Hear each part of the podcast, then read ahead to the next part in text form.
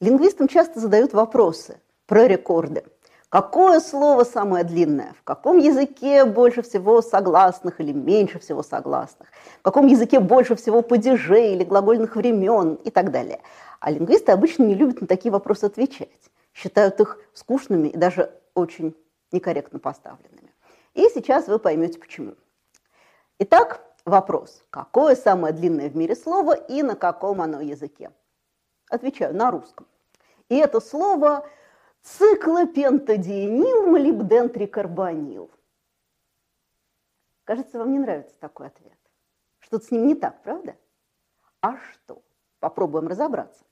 И вот с этого момента уже начинаются интересные вопросы. Итак, почему я решила, что в русском языке такое слово есть? И почему я решила, что это слово именно русского языка, а не какого-нибудь другого? Ведь если вы захотите поговорить про металлоорганику по-английски, вы воспользуетесь тем же самым словом. Если вы захотите говорить про металлоорганику, не знаю, по-удыгейски, вы воспользуетесь этим же самым словом, ну, появится у вас в удыгейском языке слово циклопентадиенил молибден-трикарбонил. Поэтому нельзя сказать, что это слово принадлежит русскому языку. Но с чего я решила, что в русском языке это слово вообще есть? Вот вы, например, с большой вероятностью слышите его впервые в жизни. А ведь вы всю жизнь говорите по-русски, это ваш родной язык. Как же так? Вы вроде русским языком владеете, а этого слова не знаете, как же оно в русском языке есть. И на этот вопрос тоже есть ответ, вернее вопрос. А как считать будем? Как мы будем считать, есть ли слово в русском языке.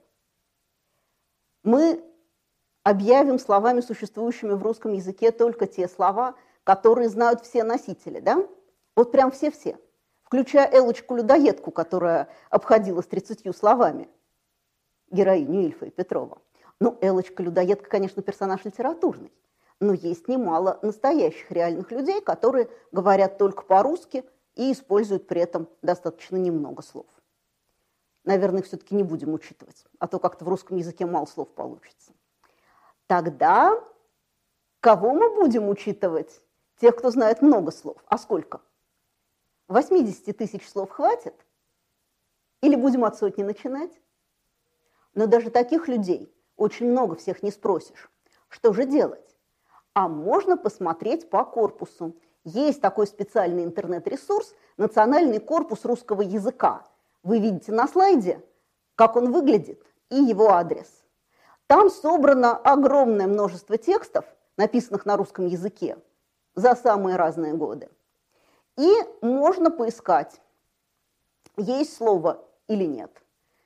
Правда, бывает так, что слова устаревают. Например, какое-нибудь слово у Пушкина и его современников есть, а после, например, 1900 года не попадается.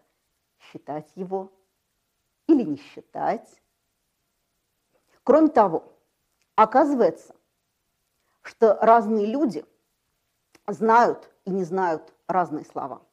Вы, например, можете зайти на форум «Городские диалекты», вы сейчас видите этот сайт на слайде, и посмотреть, какие слова знают или не знают жители разных областей нашей необъятной Родины.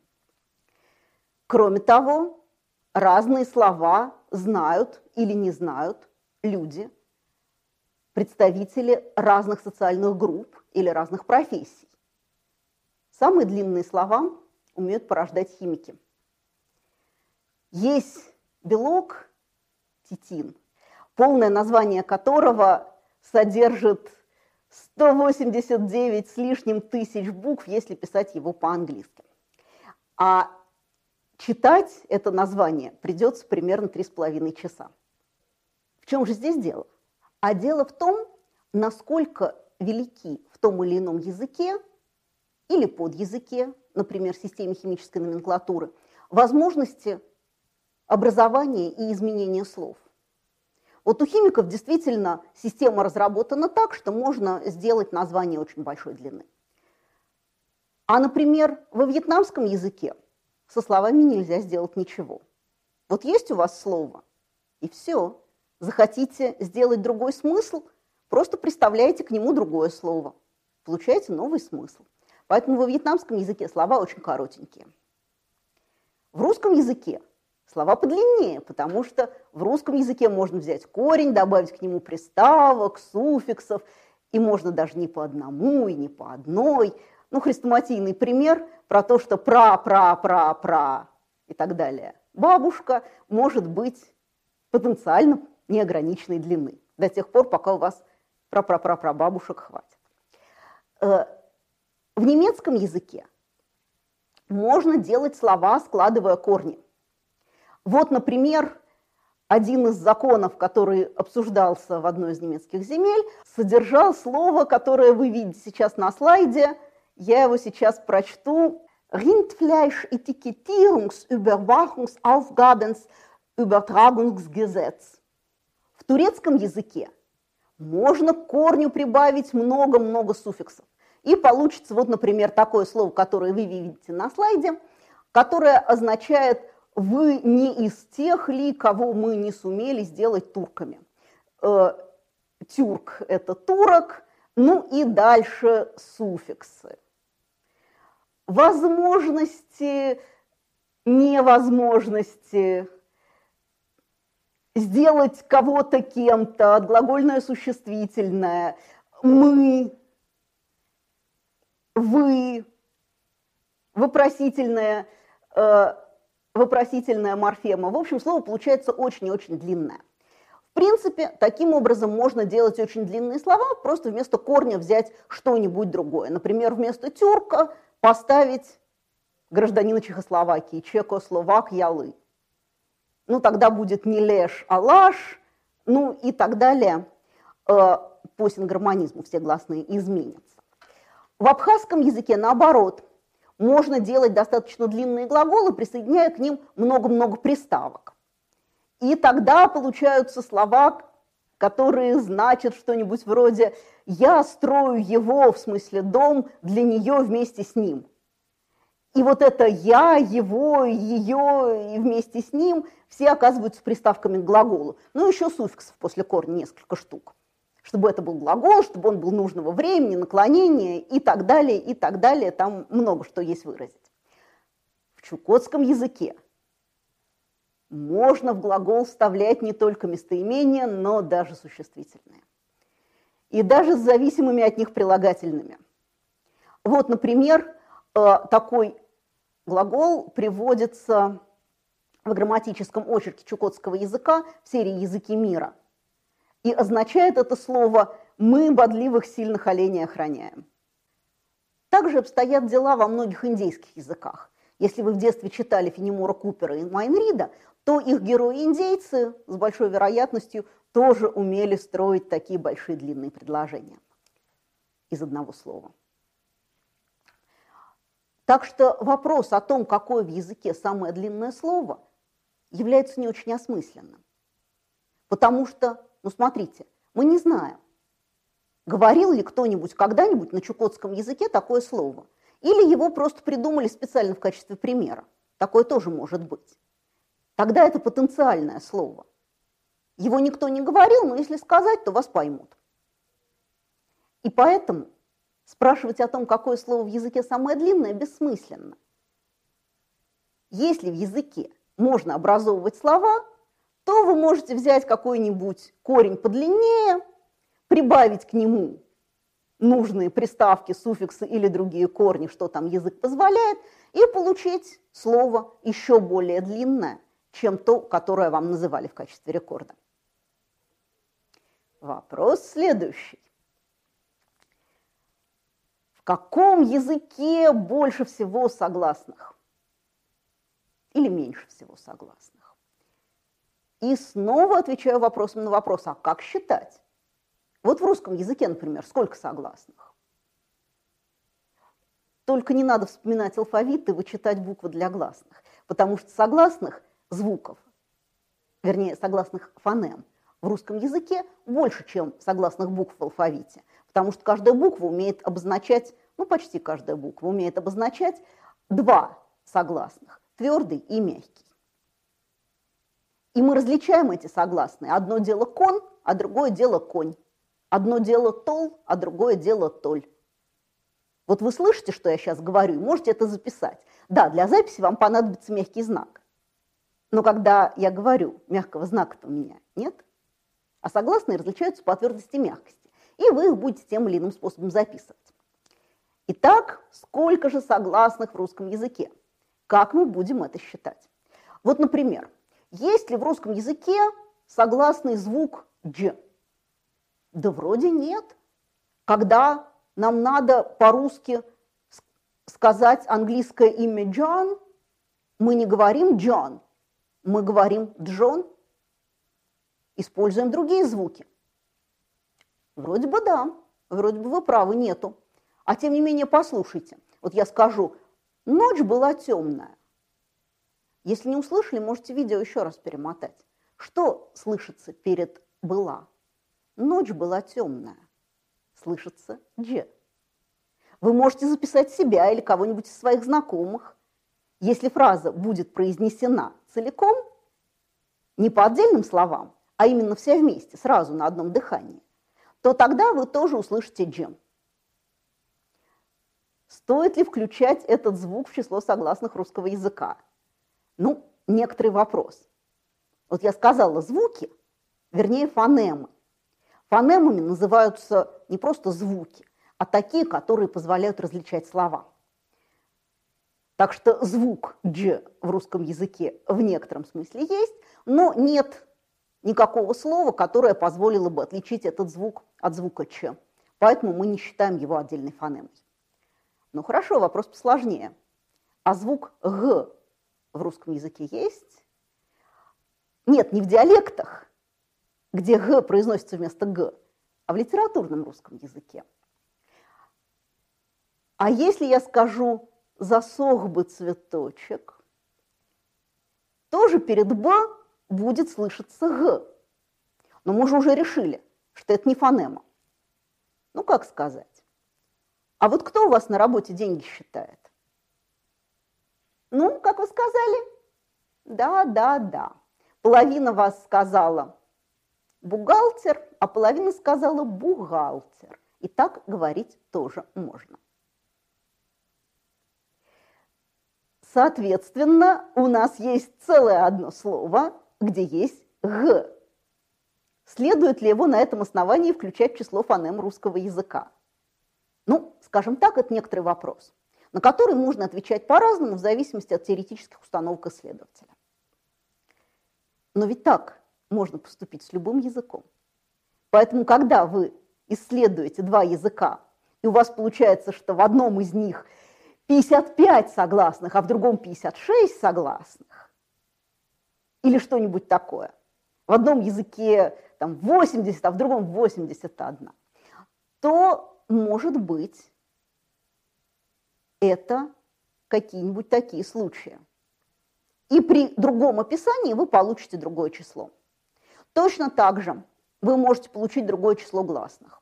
Например, если вы берете гавайский язык, там есть гласные А, Э, И, О, У. И долгие А, Э, И, О, У. Сколько гласных в гавайском языке?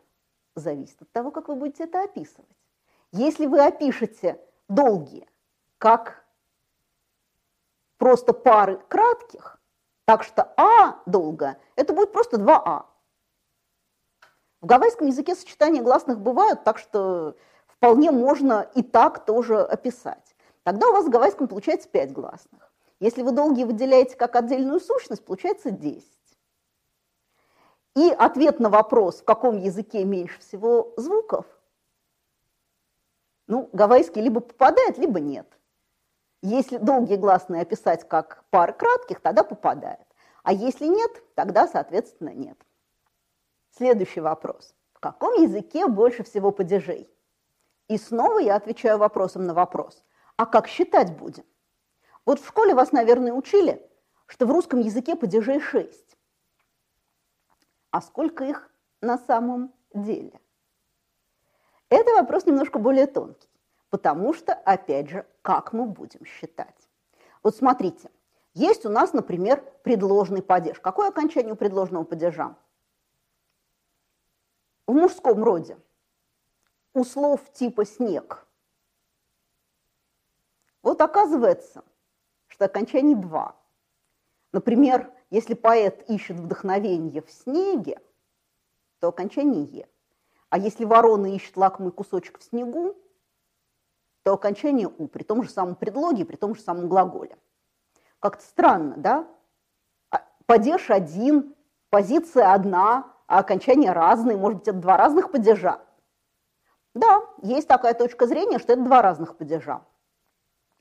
Но, с другой стороны, второй предложенный, или как его еще называют, местный падеж, он немножко странный. Потому что вот в снегу, в лесу, на берегу бывает. А если вы положите что-нибудь в стол, оно не будет у вас лежать в столу, а будет лежать в столе. Что же получается? Что у нас есть падеж, который оказывается применим не ко всем словам.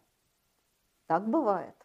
Есть еще так называемый второй родительный или количественно-отделительный, типа выпить чаю. Родительный падеж имеет окончание «а», нет чая, нет сока, а количественно-отделительное окончание «у» – выпить чаю, выпить соку. Но он тоже применим далеко не ко всем существительным. Так что считать ли это падежом или не считать, или считать каким-то падежом с оговорками, разные исследователи будут давать на этот вопрос разные ответы. Или еще пример. Счетная форма. Помните, до тебя мне дойти нелегко, а до смерти четыре шага. Четыре шага. Что это за форма? Только не говорите, что это родительный падеж единственного числа, потому что родительный падеж будет шага. Нет чего? Шага. И опять же, круг существительных, к которым применима вот эта счетная форма, ограничен, потому что если я скажу, например, четыре книги, то книги вполне можно трактовать как родительный падеж. Нет чего книги, четыре чего, тоже книги. Но, впрочем, если я добавлю прилагательное, картинка немножко усложнится, потому что четыре интересные книги или четыре интересных книги. Вот интересные или интересных – независимо от того, какой вариант вы выберете. Это в любом случае не родительный падеж единственного числа. Так что, может быть, счетную форму стоит выделить как отдельный падеж. А еще, может быть, стоит выделить как отдельный падеж звательный падеж. Золотая рыбка говорит, чего тебе надобно, старче? Старче – форма от слова старец, но с другим окончанием – да, это бывший звательный падеж. Раньше от любого существительного можно было такое образовать, но теперь такого нет. И если вы захотите обратиться, например, к учителю или к другу, вы не будете использовать звательный падеж. Зато сейчас формируется новый звательный падеж. Вот когда вы говорите «ну, мам», то форма «мам» – это как раз новый звательный падеж. Может быть, его надо включить. Но ведь не все говорят «ну, мам». Некоторые говорят «мама», и так тоже нормально. И так получается, что у разных людей падежи разные. То есть разные у нас, оказывается, не только слова, которые мы знаем и не знаем, не только звуки, которые мы произносим и не произносим, которые мы различаем и не различаем – но и падежи местами тоже. Еще одна возможная сложность состоит в том, что те языки, которые являются рекордсменами по числу падежей, имеют очень-очень странные эти самые падежи. Потому что падежные окончания должны присоединяться к основе а не к другим падежным окончаниям. А вот в тех языках, где падежей несколько десятков, например, в языках Кавказа, там ровно эта ситуация. Вот сейчас на слайде вы видите картинку из одной лингвистической задачи, где птица летает между деревом и скалой, И это надо называть на одном из языков Кавказа. Ответ я говорить не буду, потому что, может быть, вы будете решать эту задачу, я не хочу лишать вас удовольствия, но во многих языках Кавказа в этом случае у вас будет указано не только откуда и куда, но и при каждом из этих мест будет указано, находились, находилась ли эта птица сверху или снизу, рядом или прямо на скале или на дереве, э, пролетела мимо или вот уперлась и там и села, э, двигалась туда или оттуда. Масса всего будет указана, и это будут окончания, которые будут наслаиваться друг на друга. И стоит ли считать это падежами? Может быть, стоит ввести какую-то другую грамматическую категорию, а звание падежа оставить только за теми, которые необходимы для синтаксиса. Вот у нас есть глагол, он управляет какими-то падежами. Например, глагол «видеть» управляет винительным падежом. «Вижу кого что». Глагол «дать» – винительным и дательным. «Даю кого что, кому чему». Да, но если так определять падежи, то, пожалуй, число падежей у нас еще немножко возрастет. Вот посмотрите на эту известную картинку с котятами. Один котенок хочет рыбку, другой птичку, третий хочет молочка, да, в том самом родительном падеже, э, а может быть даже количественно отделительном, а четвертый хочет управлять миром. Почему он не может это выразить при помощи существительного? Потому что, смотрите, хочу рыбку – это винительный падеж, хочу птичку – тоже – а сказать «хочу мировое господство» в винительном падеже уже нельзя. Надо сказать «хочу мирового господства». То есть получается, что у нас один и тот же глагол «хотеть» управляет разными падежами. Или, может быть, надо ввести еще один падеж желательный. Такие решения тоже есть. Так что количество падежей у нас будет зависеть от теоретических установок исследователя. Один считает побольше, другой считает поменьше. Еще одна сложность состоит в том, что бывают языки, в которых вместо предлогов послелоги. Послелоги, они почти как предлоги, только не спереди, а сзади. Ну, примерно так же, как, помните, в песне Высоцкого «Надрывался издаля все твоей забавы для». Вот забавы для, здесь для выступает как послелог. Оно следует за тем существительным, э, с которым оно связано. В русском языке так умеет только слово «для», и то не всегда, и слово «ради».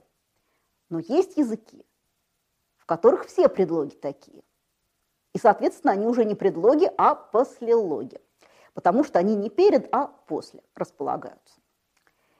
И, естественно, эти послелоги очень любят приклеиваться к слову в конце и становиться окончанием. Вот как мы определяем? Предлог и слово или приставка и слово – это одно слово или два разных? Ну, самый простой тест – можно ли между ними что-нибудь вставить? Поэтому если мы заглядываем за угол, то в первом случае «за» пишется слитно, между «за» и «глядывать» ничего вставить нельзя – а во втором случае пишется отдельно, потому что за угол, пожалуйста, можно за этот угол, за какой-нибудь другой угол. В некоторых случаях вставить нельзя ничего или почти ничего. Вот, например, на ощупь написать или раздельно, вставить ничего нельзя. А с другой стороны, есть другая форма – как бы от того же слова ощупь, ощупью.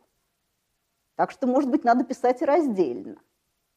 А может быть и слитно, потому что ничего вставить нельзя. Вопрос о том, как это надо писать в современном русском языке, мы оставим на откуп орфографической комиссии.